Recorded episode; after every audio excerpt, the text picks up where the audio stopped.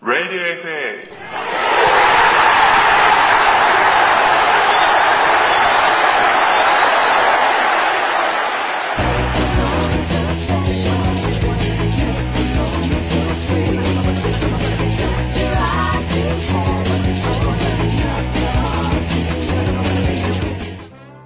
まあそんなこんなで振り返ってまいりましたけども、やっぱりこういう風に振り返ってみると、やっぱり選手って結構絞られてきますよね。代表する選手は誰かと言いますと、そうですね、今見たチャンピオンズリーグに、そのワールドカップ、ワールドカップ、えしかもその各国リーグの優勝チーム、えはい。今見ても、やっぱ相当限られてきますよね。じゃあちょっと、この前はざっくりとやりましたんで、このポイント制を抜きにして、やっぱり90年代の代表チームをちょっと決めようかなと最後に思うんですけども。 90年代ですかああ、2000年代です。 2000年はい。まず、ゴールキーパーから。えーこの前お届けした時はブッフォン、カシーザス、カーンという3人を取り上げたんですけども、まあ、これにもし加えるとなれば、えーまあ、難しいんですけど、レイナとか、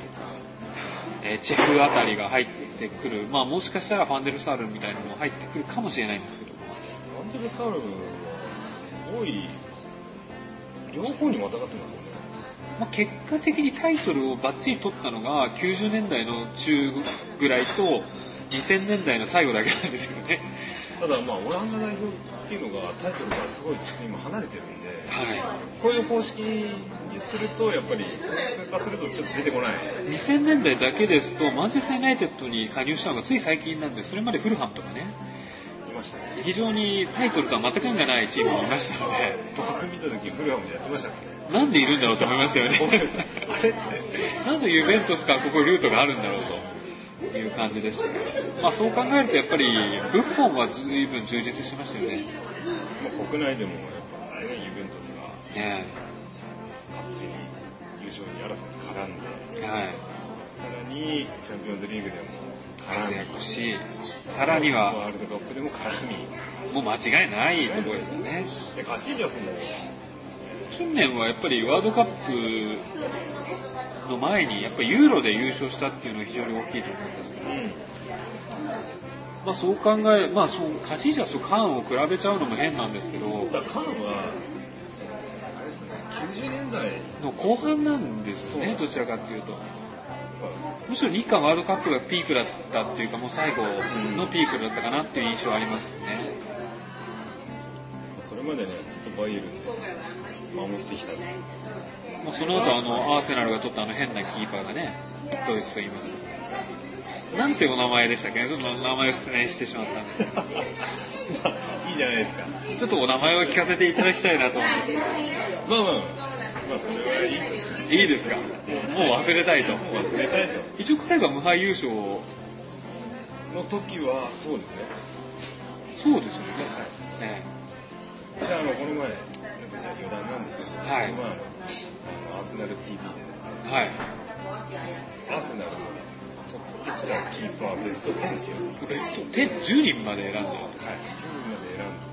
ですけど、シーマンとかと生え抜きですよね。シーマンがダントツで1位でしたね。あ、1位です。あ、そう、あれももともと違うんですね。シーマンにすごい名前が似てる人は、はい。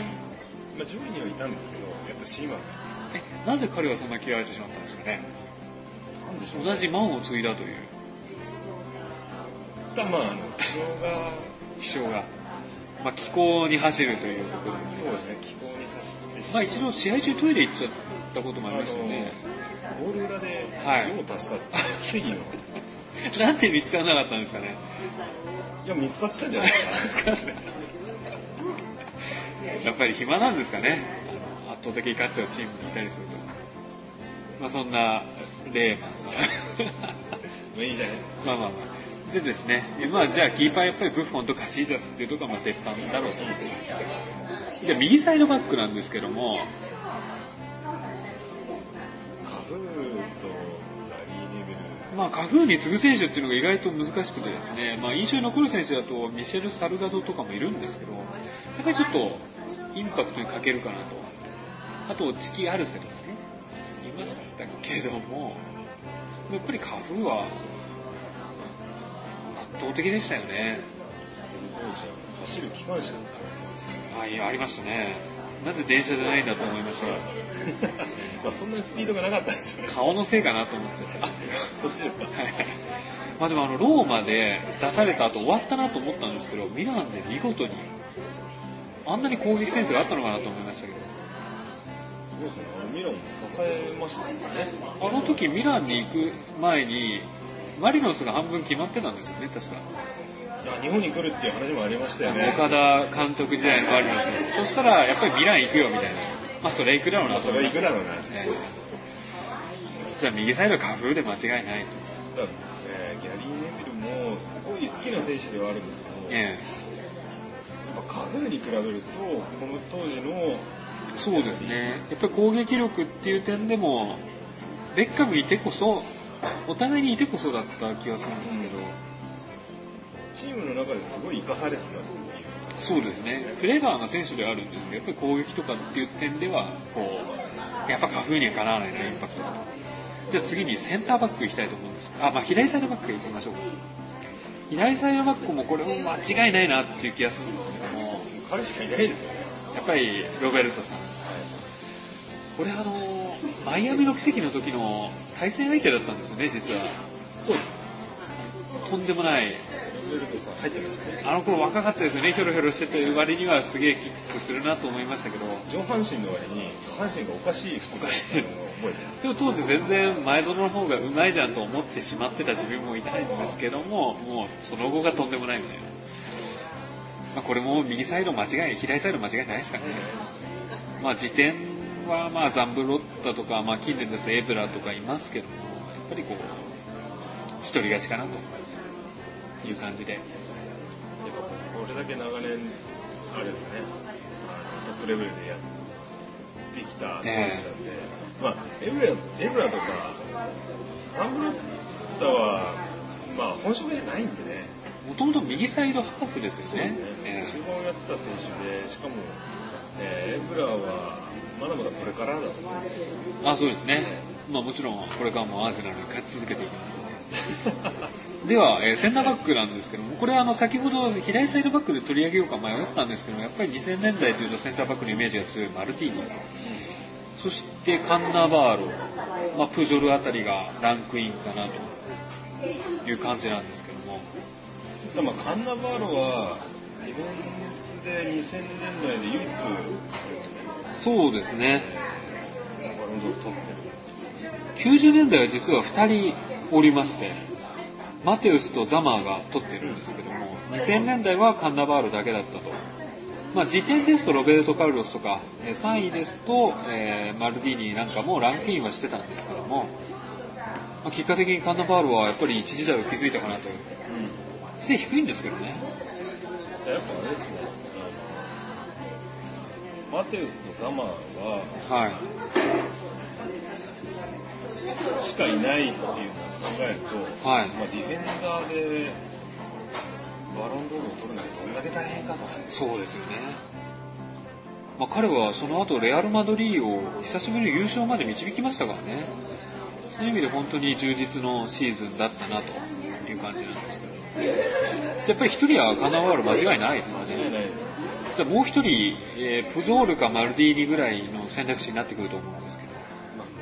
そりゃそうですよね、でもこれ。そう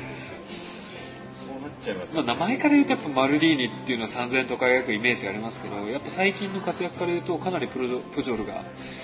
頑張ってるなという。まあ、先ほど話題になったマルセイユルーレットできる。そうです、できちゃうと。プジョルえただ、あれですよね、マルティーニのえはい。センスですか。センス、貢献度、えっていうのは計り知れないものえがあやるっと思うぱりね、あの日韓ワールドカップでは本当にアンジョンファンにね、身長差を乗り越えてヘッドを決められてしまった時はもう終わったなと思った時もありましたけど、まあそれはあれですねまあ差し引いてみても、まねえ、やっぱりマルディーニかなと。あ、90あー2000年代まだ現役でずっとできてたマルティーニじゃないですねね。厚労省も込めて。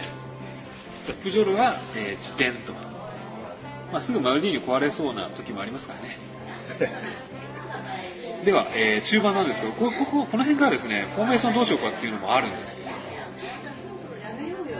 あ中盤で一番高い点を取ったのが、えーロナウジーニョが意外に一番点が高かったということでですねやっぱりブラジル代表でワールドカップを取っているしかも、あれですよね。バルセロナでしかもバロンドールも、コバ最優秀選手も両方取ってる。両方取ってるというところからもう一気に点が伸びたということでぶっちぎりの、えー点からすると1位だったまあ、間違いないじゃないですか。そうですよね、はい。もう本当間違いないと思いますよ。まあ、まさにすごかったですよね全盛期が、この人、どうなってんのって思いましたからね。あのー出てきたら。ナイキのコマーシャルでずっとゴールポストで当て続けてこう何に戻ってくるんだみたいなのありましたよねで、みんなこの頃、ロナウジーニョのあの技を真似してやってましたああやねって。ましたねあのコマーシャルかっこよかったですよねどうやるのか全くわかんないっていう技もありましたね。ありましたねで続いて高い点を取ったのがクリスティアーノ・ロナウうんドが来たんですけどまあ、あれですね、えー近年の活躍を見れば、まあ、しょ荒稼ぎですよね駆け込みで、ねしょうがないなと、うん、ってもう彼しかいないなというのもありますよね。でその次に続くのがジダンさすがのジダンジュダンは3番手になっちゃうんですかあのですね、ワールドカップ優勝が、えー98年だったっていうのがあるんですね。あと、思ったより、チャンピオンズリーグで活躍してないっていうのもあるんですけど、まあ、それ以外ですと、やっぱり FIFA 最優秀選手とか、その辺を一気に取ってますんで、だからジダンはやっぱあれですよね。これジダンも先ほどの、誰でしたっけ ?90 年代にかかっちゃった。あ、カーンですかはい。カーンの全盛期と、やっぱジダンの全盛期っていうのはちょっと被ってましたよね。まあ、唯一、ジランがまだ2000年代だっていうのは、やっぱり2006年のあの、ワールドカップでの輝き。その前まで広がったですよね、シーズン中とか広がったんですけど、えーワールドカップの最後の最後でやっぱり大舞台に合わせてきたってところはまあすごかったんですけど、もう2年、2002年のね、開幕戦見た時はもう、この人無理だなと思いましたけどね。ただまあ、ジダンは、えまあ、ここまでは厚労省としてマルティーニとか入れてしまったので、ーはい。あれじゃないですかね、これから2010年代の選手を入れるべきですよね。もさらにこう活躍しそうな、ああ。まあ、ジダンはもうすでに90年代で十分栄冠を得てるだろうそうですね僕のジダンの全盛って98年じゃないかなと思ったんですけど、と。あ、あそこですか。はい、あでー2006年で復活をしたんだなっていうイメージだったので、ああ。あ、そうですね。 98年から、まあ、あの、世界最高金額の、あの、移籍金ですよね。80うん、万80億じゃない億、億、ユーロですかポンドですかいや、80億円だったらね、もっとですね、 800万、あれなんか80っていう金額が非常に覚えてるんですけど確かあれは80億ですね。奥ですよね。いまだに世界、あ、今回クリスティアーノ・ロナウドが破りましたけど、それまでは超えたんですよね、確か140とかなんかとんでもない金額だった気がするんですけど、まあそうですね。で、えーそれに続く選手と言いますと、ルイス・フィーゴ。まあ、彼もちょっと90年代というイメージがありますよね。めくるめくり一回、そうで取り上げましたしでもね。好評 だったんで。あありがとうございます。で、それに続きますのが、えーシャビ、カカ、ピルロ、ガットゥーゾっていうところになると思うんですよ。そうねただ、イタリア勢が、はい。あのワールドカップで優勝してるからこそ、あでも、あれなんですよ、ピルロとガットゥーゾはミランでイもランでも取ってる。 3回決勝に来てますんで、2000年代に。ただ、あまり、ピッコガッツーゾはい。すごい、コンスタントに、すごいなっていう感じがいいですね。まあ、ピルロはちょっと怪我が多いですし、まあ、ガットゥーゾはいい時は本当にもう、まさに刀剣という感じだったんですよ。なんで代表する選手というのを考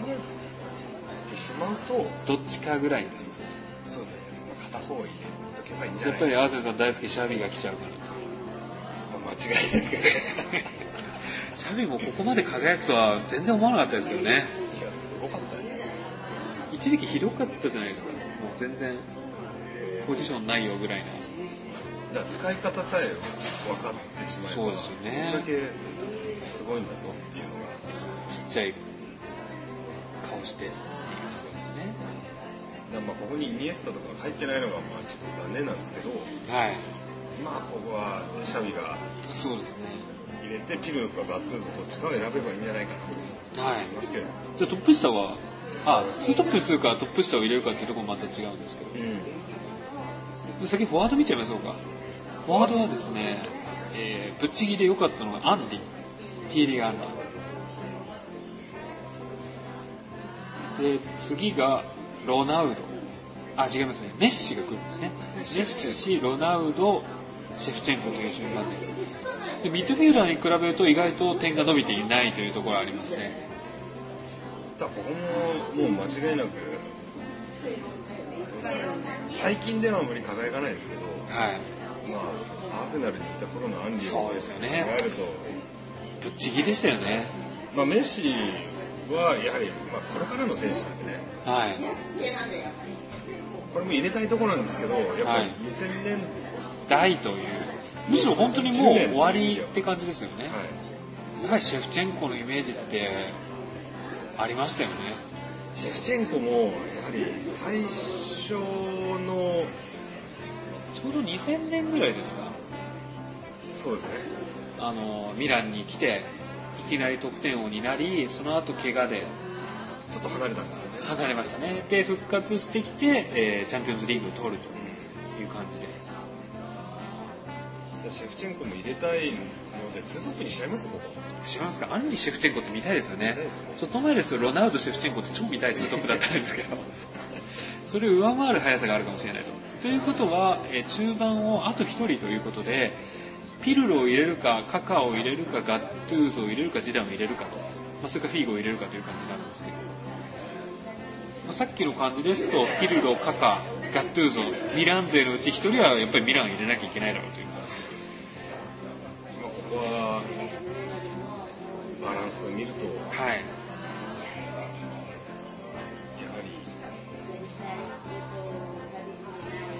結構ヨはいーロッパ勢と南米勢半々なんですけど、まそうですね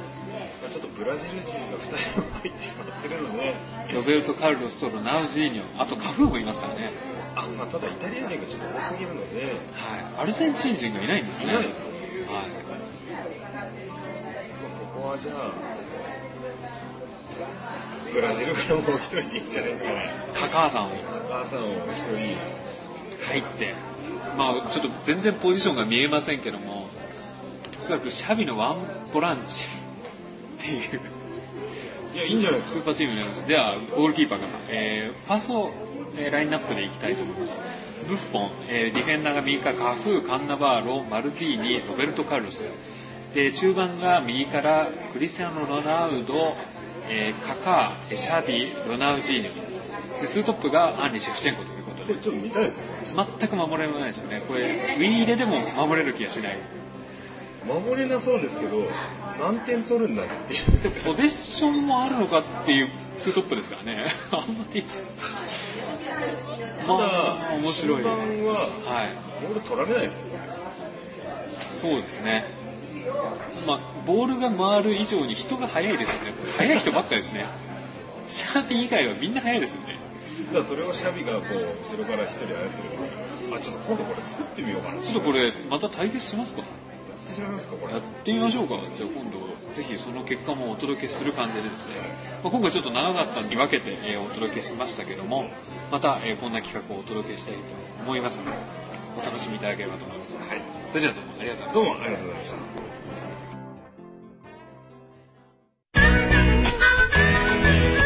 ラジオ FA は、フットボールアゲインがお送りしました。また次回をお楽しみに